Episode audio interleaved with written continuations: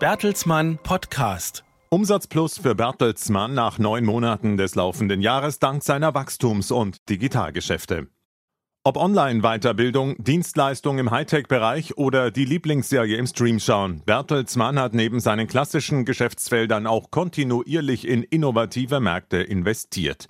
Das zahlt sich mehr und mehr aus. Besonders erfreulich, das internationale Medien-, Dienstleistungs- und Bildungsunternehmen konnte seinen Umsatz aus eigener Kraft noch weiter steigern. Der Konzernumsatz legte auf 12,8 Milliarden Euro zu und damit um mehr als drei Prozent im Vergleich zum Vorjahreszeitraum. Zeitraum. Der Hauptgrund für den positiven Verlauf sind die Zuwächse bei Bertelsmanns Digital- und Wachstumsgeschäften. Bereinigt um Portfolio- und Wechselkurseffekte setzte Bertelsmann nach neun Monaten des laufenden Jahres in seinen Kerngeschäften 2,4 Prozent mehr um als noch im Vorjahreszeitraum. Auch die Wachstumsgeschäfte von Bertelsmann verbesserten sich dabei deutlich mit einem organischen Umsatzanstieg um 8 Prozent auf 4,6 Milliarden Euro. Sie machen mit 35 Prozent inzwischen mehr als ein Drittel des Gesamtumsatzes aus. Der bisherige Geschäftsverlauf dieses Jahres stimme zuversichtlich, dass Bertelsmann seine Ziele für das Gesamtjahr 2019 erreichen werde, sagt Vorstandschef Thomas Rabe. Demnach kommt der Ausbau der Wachstums- und Digitalgeschäfte spürbar voran. Alle Unternehmensbereiche erzielten strategische Fortschritte.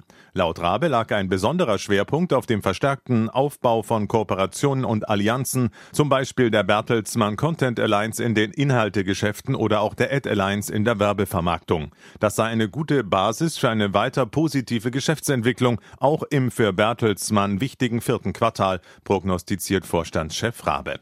Besonders erfreulich entwickelten sich die Geschäfte der RTL Group. Ihre Streaming-Dienste wie die Bezahlangebote von TV Now in Deutschland und Videoland in den Niederlanden verzeichnen inzwischen 1,4 Millionen zahlende Abonnenten.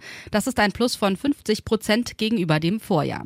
Maßgeblich zum Umsatzplus beigetragen haben auch das Musikunternehmen BMG und die Dienstleistungstochter Avato. Die weltgrößte Publikumsverlagsgruppe Penguin Random House platzierte in den ersten neun Monaten 2019 mehrere Top-Titel in den Bestsellerlisten der New York Times. Unter anderem das Buch Where the Crawdads Sing von Delia Owen, Educated von Tara Westover, The Testaments von Margaret Atwood und Becoming von Michelle Obama.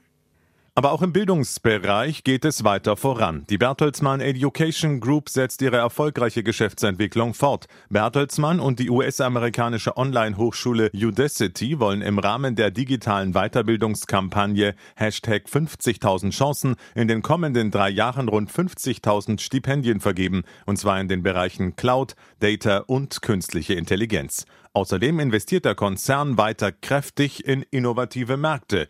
So hielt Bertelsmann Investments über seine vier internationalen Fonds zu Ende September 225 Beteiligungen an jungen Unternehmen und Fonds. Bernd Hirsch, Finanzvorstand von Bertelsmann, sieht den Konzern für die Zukunft gut aufgestellt und freut sich über den positiven Geschäftsverlauf nach neun Monaten des laufenden Jahres. Vor diesem Hintergrund rechne er für das Gesamtjahr unverändert mit einem steigenden Umsatz, einer weiterhin hohen operativen Profitabilität sowie einem Konzernergebnis, das erneut bei über einer Milliarde Euro liegt, sagt Hirsch.